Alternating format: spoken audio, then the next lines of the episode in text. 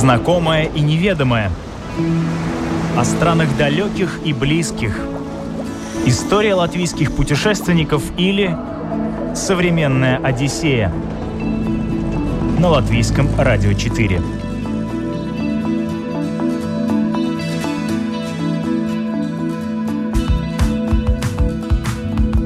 Здравствуйте, уважаемые радиослушатели! С вами Елена Вихрова, и это спецпроект современной Одиссеи путешествия по Латвии.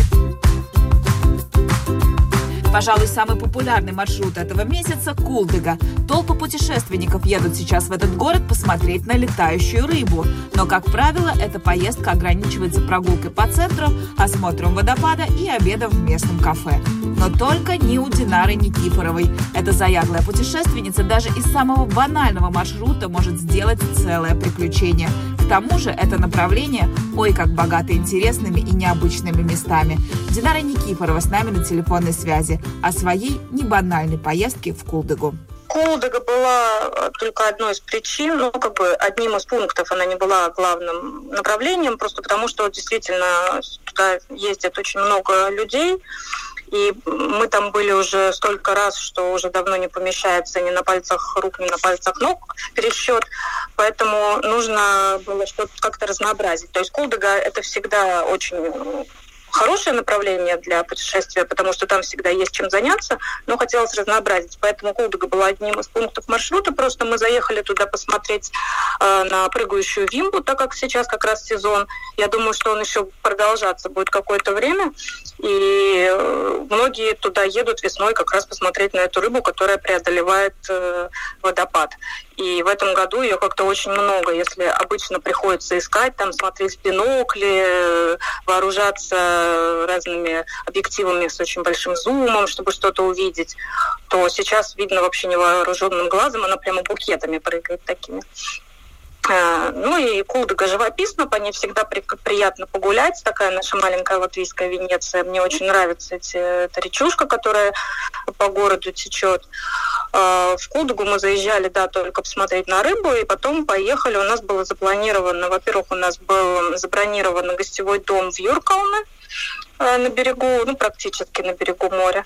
И по дороге мы планировали заехать э, по, пообедать в Эдельский замок. Фактически за день ты успеваешь только погулять в Колдыге, заехать где-то или зайти где-то посидеть, по, пообедать или поужинать, ты уже приезжаешь в гостевой дом, где, в принципе, уже можешь там, пока еще световой день есть, погулять э, по окрестностям. Юркална – это очень живописный берег, э, крутой берег над морем, ну, прямо такой очень крутой. Это открытое море, там можно походить, поискать всякие красивые камушки, янтарики и так далее в общем, ну и как бы уже такой вечерний отдых. Это все, что влезает в один день. На следующий день у нас э, было запланировано посещение Ужевского маяка и Венспилса.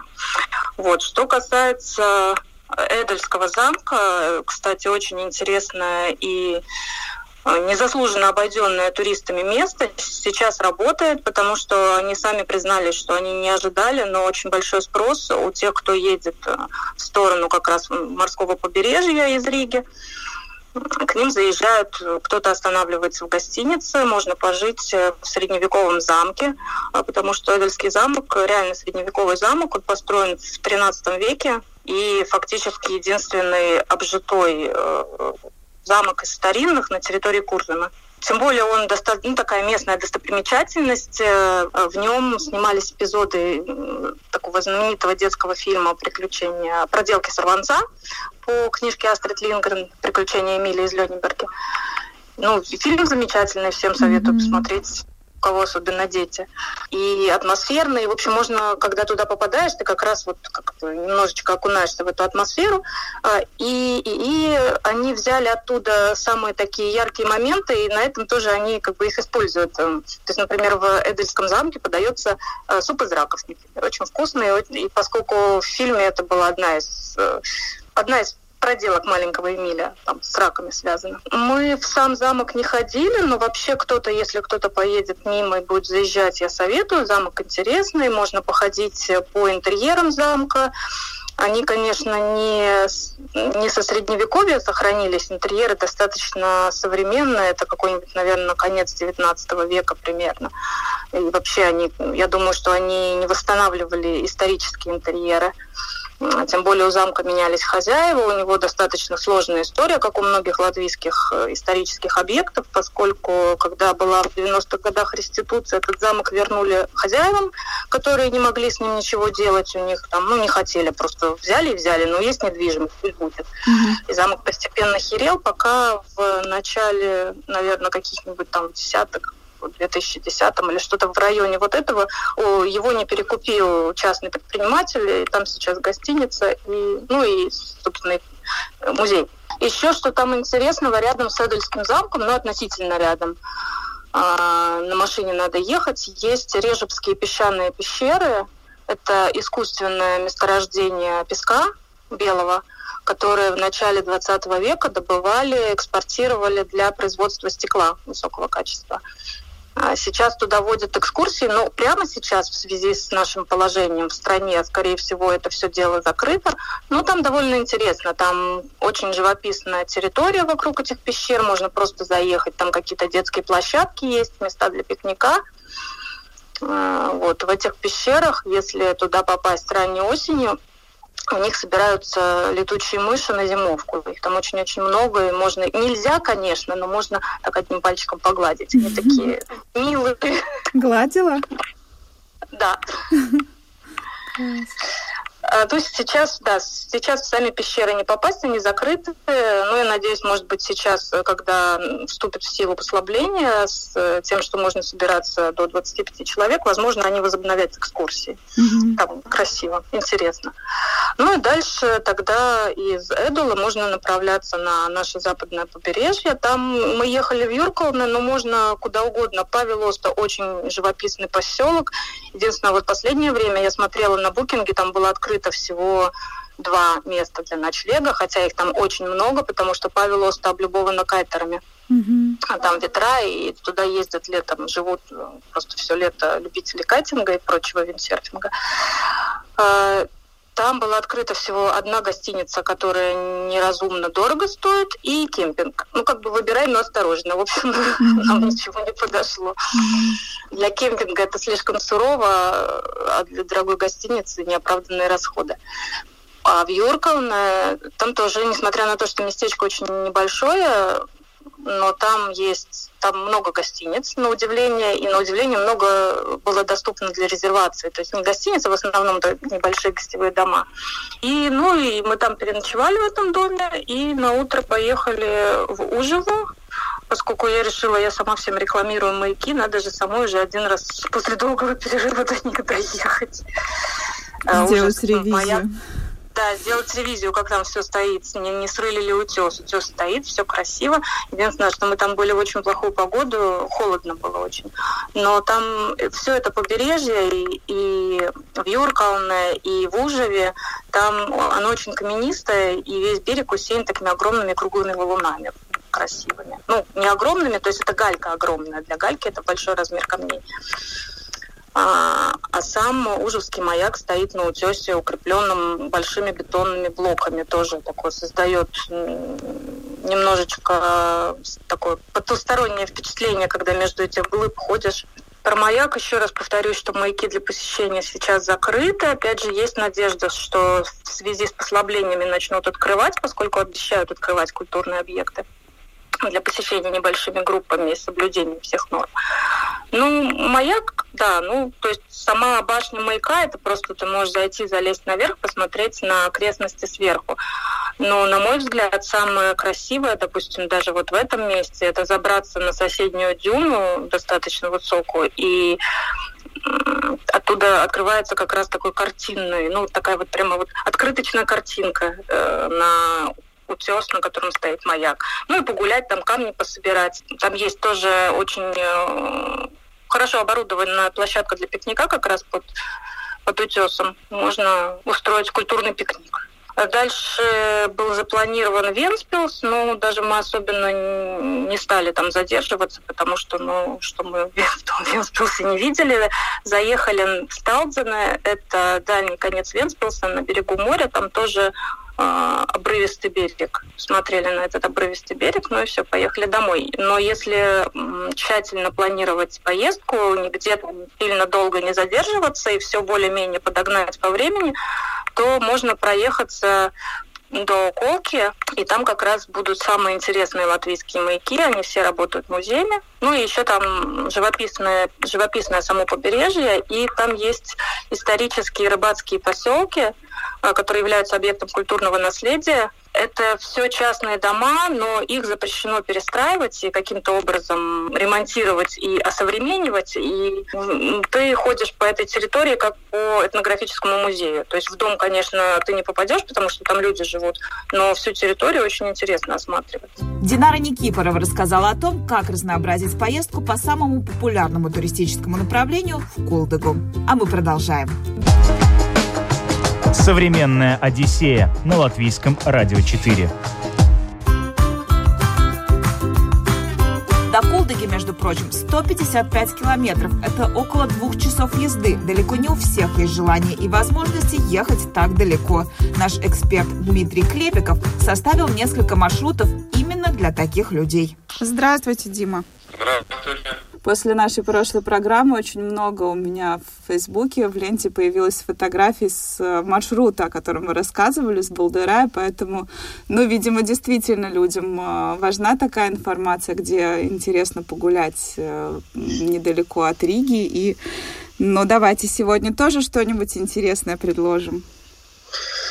Да, давайте, раз уж мы затронули Болдыраю, как бы левый берег реки Даугава, давайте пройдемся по правому. С правой стороны есть место Мангальсала, где тоже есть много чего интересного. Можно приехать туда на машине и на автобусе. Есть стоянка, на Мангальсала Ела она находится. В принципе, там не промахнешься, и Google покажет, где эта стоянка есть. Туда можно приехать, поставить машину и уже оттуда э, делать наши небольшие кольцевые маршруты, которые я сейчас предложу. А их даже несколько будет. Да, ну я их так обобщил, чтобы людям было легче выбрать, э, что им больше нравится, или можно пройти их все. Первый это такой военно-исторический маршрут по береговой батарее, который находится в лесу около Мангальсала. В этом лесу находятся заброшенные торпедные склады советского периода, элементы фортификации Первой Латвийской Республики и даже казематы русской царской армии. То есть можно выбрать на любой вкус интересные исторические объекты. А в каком они состоянии? Там не опасно ползать?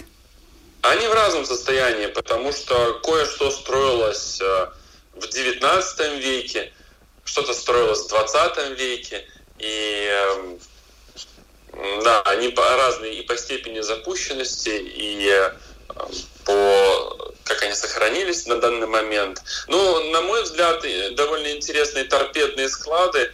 Они почищенные, там пусто, и они такие очень такие э, пугающие даже, когда ты заходишь в огромное помещение, оно пустое, черное, темное, и где-то вдалеке-вдалеке брежет свет. По ним можно погулять, там делают разные квестовые игры. В принципе, все довольно безопасно, если соблюдать простые правила э, безопасности и смотреть под ноги. А как их найти в этом лесу? А вот когда вы поставили машину у Пиюрас парка, вы идете по Мангальсала-Ела и идете прямо в сторону Вецек. Улица закончится, превратится в тропинку такую, широкую довольно-таки. И можно будет там их сразу и найти. Просто ходите по лесу, смотрите, они везде есть, сразу видны. Часть находится ближе э, к морю, часть доступна по этой улице, которую я указал. Ну, так сказать однозначно по радио довольно сложно. В Гугле все есть, можно найти каждую батарею. Есть какие-то стенды информационные, можно почитать про историю, или это все-таки не туристический объект? Это запущенный э, туристический объект, который живет своей жизнью и медленно разрушается. То есть э, бывает организовывают исторические э, вылазки, где рассказывают про каждую батарею. Я вот э, ходил на такую одну, очень интересная. Вот надо следить в Фейсбуке, к сожалению, конкретных людей я не скажу, кто это организовывает, но, но часто бывает. Да, кстати, там можно посмотреть даже ДОТ, который стоял в очень хорошем состоянии. Он ближе находится к Ветском, в лесу. ДОТ очень серьезный там такой. И, кстати, в этой, в этой части Мангельсала даже служил Олег Газманов.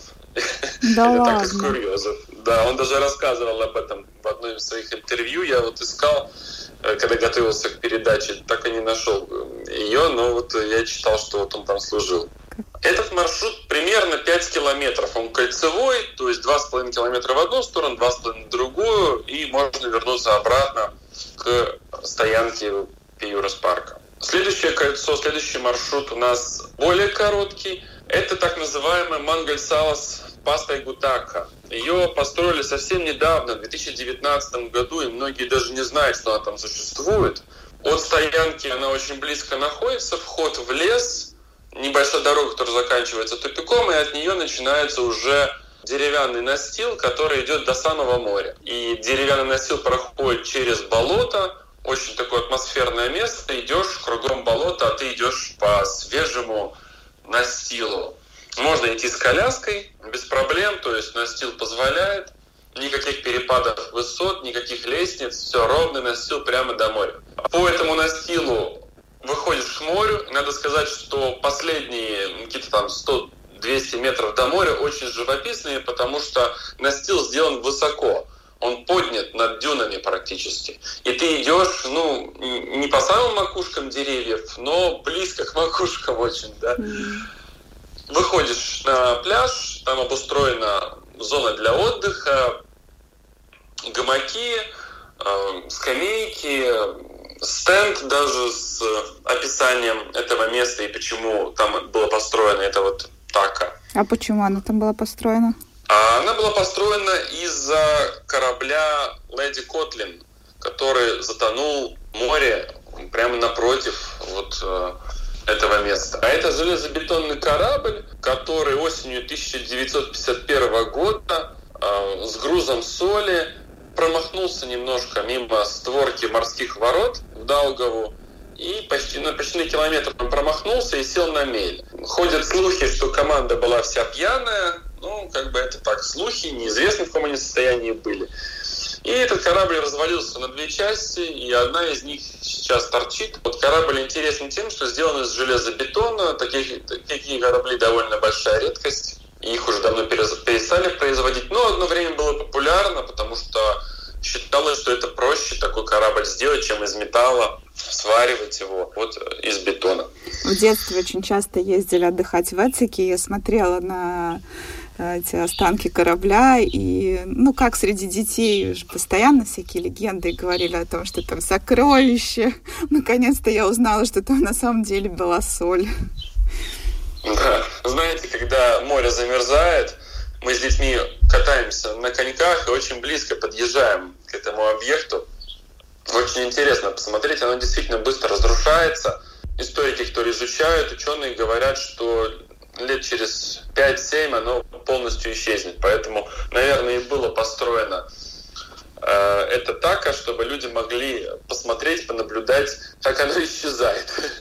До этого места от парковки полтора километра в одну сторону, то есть туда-обратно три километра.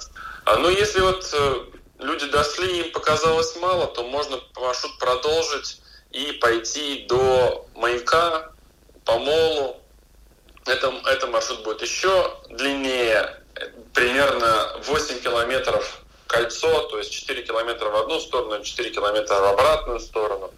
Можно посмотреть прекрасный вид с мола. А также вдоль Даугавы находятся так называемые царские камни. Это нужно идти в противоположную сторону от мола, как бы вверх по течению Даугавы, примерно там в районе километра, и смотреть вдоль берега, прям на эти огромные такие гранитные валуны, где царскими, царские всякие стоят знаки, надписи. Вот когда закладывали все фортификационные сооружения, вот оставили эти камни для потомков. Дим, за эфиром вы мне анонсировали еще маршрут вдоль речки Марупита. Да, речка Марупита очень интересная. Она располагается от Тырайны до Торникаунса.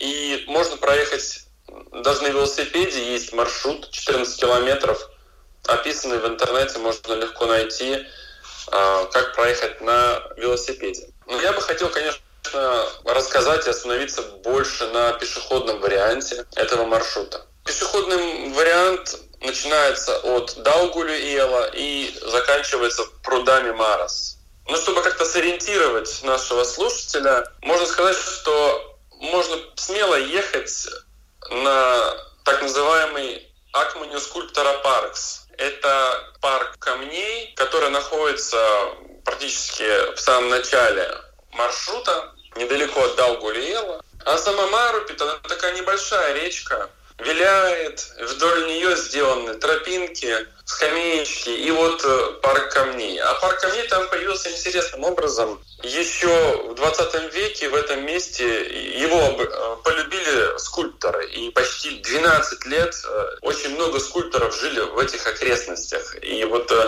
непосредственно вот этот вот Акмани скульптора Паркс был такой скульптор Индулис Ранька. Он жил там и создавал свои скульптуры и выставлял их на обозрение. И так постепенно появился парк. Надо сказать, что в окрестностях много других э, каменных скульптур, которые нигде, ну, их нет на карте, но они существуют. То есть с другой стороны реки, на Коде Села, там тоже есть э, скульптуры. То есть там до сих пор живут скульпторы.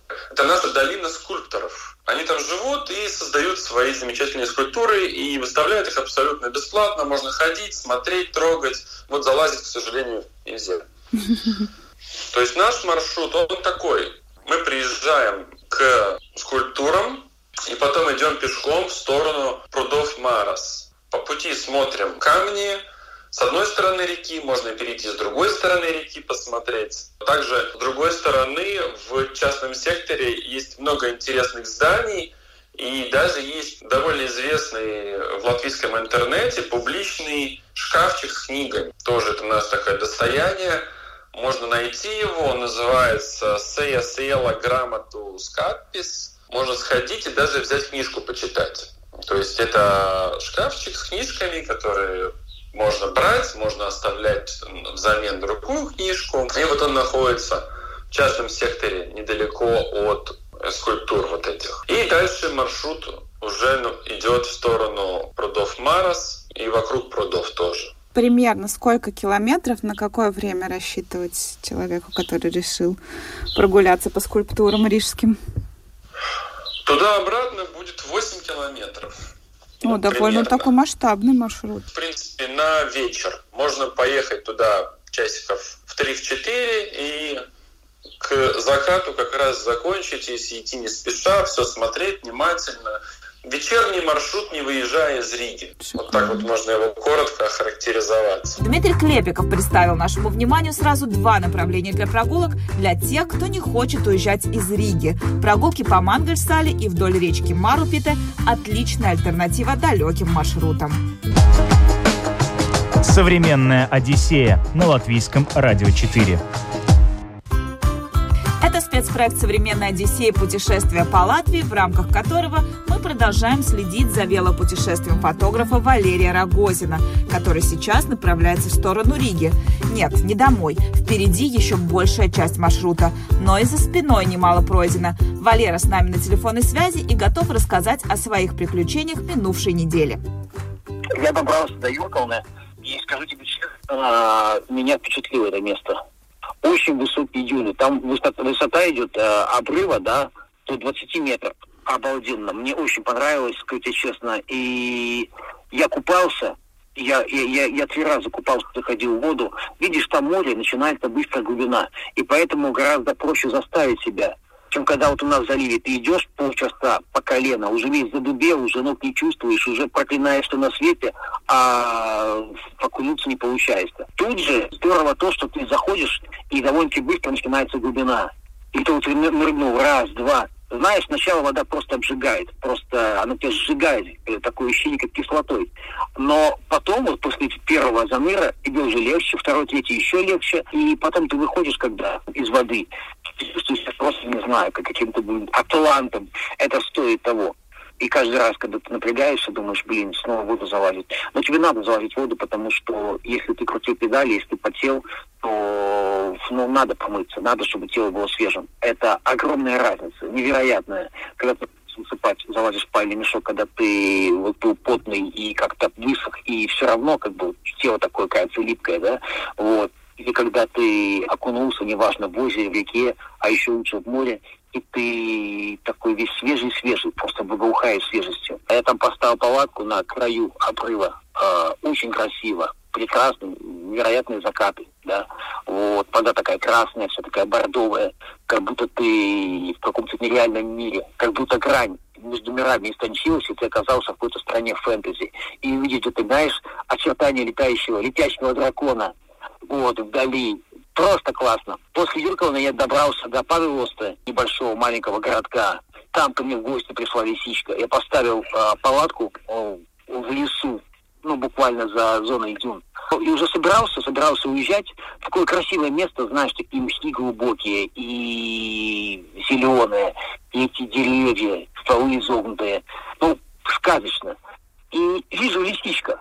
Я такой, о, лисичка, привет, лисенок. И он подходит такой деловой, и в хватает мою, мой контейнер э, от еды, причем помытый контейнер, и пытается унести его, и бежит с ним. Я говорю, стой, ты куда, стой? Вот, он кинул, короче, от контейнера, бежал и не убегает, стоит. Я поделился с ним колбаской, у меня было немножко сервелата оставалось. Я поделился, то на самом деле делать, конечно, нельзя и неправильно. И, честно говоря, я этим поступком не горжусь. Более того, я решил впредь так не делать. А, конечно, мне хотелось э, сфотографироваться с, с, с этой лисой, вот, мне хотелось, чтобы она из рук мне взяла колбасу, она, кстати, по итогу взяла, и так далее. Но ситуация в том, что таким образом звери, они теряют страх перед человеком, и потом в следующий раз попадется на какую-то другую компанию, и ему просто палкой по голове дадут, допустим, да, или камнем кинут, или все что угодно может произойти, на охотника выйдет. Ну, то есть э, неправильно это. Нельзя прикармливать зверей. Надо, чтобы зверей был страх перед человеком. Я и вдвойне стыдно от того, что я это, в принципе, знал. Но это был мой первый лист, которого видел в жизни так близко. И он пришел сам ко мне, и этот фантазийный мох, и эта палатка, и все такое меня так расслабило, что я взял и дал ему этой колбаски шоколада. И потом майонез капнул немножко на моху, но слезал. И чтобы я, ну, пока я делал фотографии. И, честно говоря, я потом этим не гордился поступком. Вот. Вообще Павелоста запомнилось, э, запомнилось волнами, морем и янтарем. Я прошелся, нашел янтарь. И, знаешь, я пытался найти янтарь в э, наколке, и мне никак не получалось. Ну, я ходил, смотрел, и там нету янтаря. А тут я шел, думаю, пойду поищу янтарики. Вот, иду, и прямо представляю себе прибойная волна, она отходит, вот, и вот на этом гладком-гладком мокром песке торчит кусок янтаря. Вот, я так обрадовался, схватил его. Ну, конечно, он небольшой, да, но просто сам факт. Вышел за янтарем и сразу нашел янтарик. И я сохраню его. То есть он, конечно, ничего не стоит, но он стоит для меня, потому что это память, в нем воспоминания о, об этом прекрасном лесе, о листье, о прибое, вот, о тучах и о ветре пронизывающем. Все вместе. Вот. И после Павелоста я двинулся на Лепую, добрался до Лепой, а, там меня а, прилетел один из моих подписчиков, а, очень классный парень, Толик, он, а, я там смог, э, залез в ванну горячую, господи, какая радость, какое счастье. Вот, меня накормили, напоили, спать уложили, то есть э, чудесная, прекрасная семья. И я покатался по Лепой. Скажу тебе, ты знаешь, интересный город, красивый город, э, очень много старинных зданий, я думаю, датированных еще, наверное, 19 веком, э, жилых до сих пор. Ну, какие-то развалины практически, какие-то отреставрированные, и красивый, интересный город. Прекрасный парк городской, там и детские площадки там, и чего только нету. И рядом море, выходишь просто, белый пляж такой, белоснежный, прекрасный песок. Лепой красивый город, замечательный город. Вот. Я побыл там день в Лепое, а там, кстати, есть развалины э, военного форта, построенного еще при царе, э, который использовался э, нашими войсками э, во Второй мировой. Но развалины форта не посмотрел особо, потому что приехал, там толпа народу, а мне не нравятся людные места, ну, в этом плане. Mm-hmm. Э, слишком много людей. Кто-то там обнимается, кто-то там сидит, бургер кушает, кто-то там просто стоит, кто-то, не знаю, там за ухом чешет толпище народу и куча машин, и я уехал оттуда. Вот. Ну и сейчас я двигаюсь по направлению к Риге. Я прошел э, Стаудус. Э, дорога такая, честно говоря, не очень. Э, очень много фур, которые тебя обгоняют. Но я вчера шел по дождю, дождь замерз, продрог, э, и, соответственно, грунтовые дороги закончились. А все самое интересное начинается как раз там, где грунтовая дорога. Там, где поля э, засеянные раптом, вот, трактора работают, аисты ходят, журавли. У нас очень много журавлей, оказывается. Не, не только аисты, но и журавлей много. Не вот. видела. И... А? Не видела. Не видела? Mm-mm. М-м. Да ладно. Очень много журавлей. Очень. Я, ну, я насчитал 11 штук на одном поле. Именно журавлей, не аистов. 11 штук э, ходила, бродила. Вот. И сейчас иду по асфальту, интересного мало, поскольку это фуры постоянно тебя обгоняющие. И некоторые водители, как бы, они понимают, да, они немножко в сторону берут, а некоторые проезжают, чуть-чуть тебя не задевая. И пару раз меня чуть не затаскивал под машину. И мне хотелось сказать ему, что ж ты делаешь, идиот? Ну ты же видишь, что едет человек, велосипедист. Ну некуда мне деться, мне приходится по дороге ехать, мне некуда, ну, нету обочины. Вот. То есть э, там такая обочина, по которой ты не проедешь. Вот. И он идет прямо вплотную к тебе, пролетает, и тебя аж в сторону тянет. Абсолютно. Но ну, есть абсолютно люди с абсолютно лишенной культуры вождения. И то же самое грунтовая дорога. Там куча камней, там э, пыль, он едет, за ним просто шлейф пыли поднимается, ты слепнешь. И есть люди, которые видят тебя, притормаживают и плавно проезжают мимо. А есть, которые кого-то специально газу поддают, понимаешь, пролетают, все чуть не сносят этой пылью, камнями летящими тебе в лицо и э, бьющие тебя по телу. Вот, то есть вот очень хорошо проявляется, кто ты, человек или свинья. Mm-hmm. Вот, свиней, к сожалению, тоже немало. Вот такие дела. Так что сейчас иду на Ригу. Ну как, э, есть такое Зебрус озеро. До него 40 километров. Дойду до этого озера, а потом а, пройду рядом с Ригой и ухожу на Депилс. На... Заезжать будешь в Ригу? Домой? Наверное, Отдохнуть. нет. Слушай, нет. Ванна нет, наверное, теплая. Не нет, потому что это расслабляет. Mm. Ну, это, это собьет путешествие, надо будет сделать какие-то дела, обработать фотографии, закинуть видео, и это, нет, не до конца весь круг, дойти до Депилса, потом попробовать дойти до Маскалацы, и потом уже обратно Сигу, до Гауя и так далее. Я не знаю, про, получится ли пройти мне вот весь маршрут, но в Ригу заезжать бы не хотелось скажу тебе честно. Ну что ж, мы желаем тебе безопасного дальнейшего путешествия. Мы за тобой следим, мы за тебя болеем, держим кулаки и ждем от тебя новых историй. Все, договорились, спасибо. Современная Одиссея на латвийском радио 4. Напомню, фотограф Валерий Рогозин, оставшись без работы из-за пандемии COVID-19, отправился в путешествие по Латвии на велосипеде. Его цель – снять фильм о нашей стране. Потому он не просто крутит педали, но и снимает самые дикие и красивые уголки нашей Родины. Что ж, тепло не за горами. Самое время планировать очередное путешествие. Надеюсь, мы были вам полезны и наши идеи помогут вам составить свой незабываемый маршрут. Встретимся вновь через неделю. С вами была Елена Вихрова. До новых встреч. Пока-пока. Современная Одиссея на латвийском радио 4.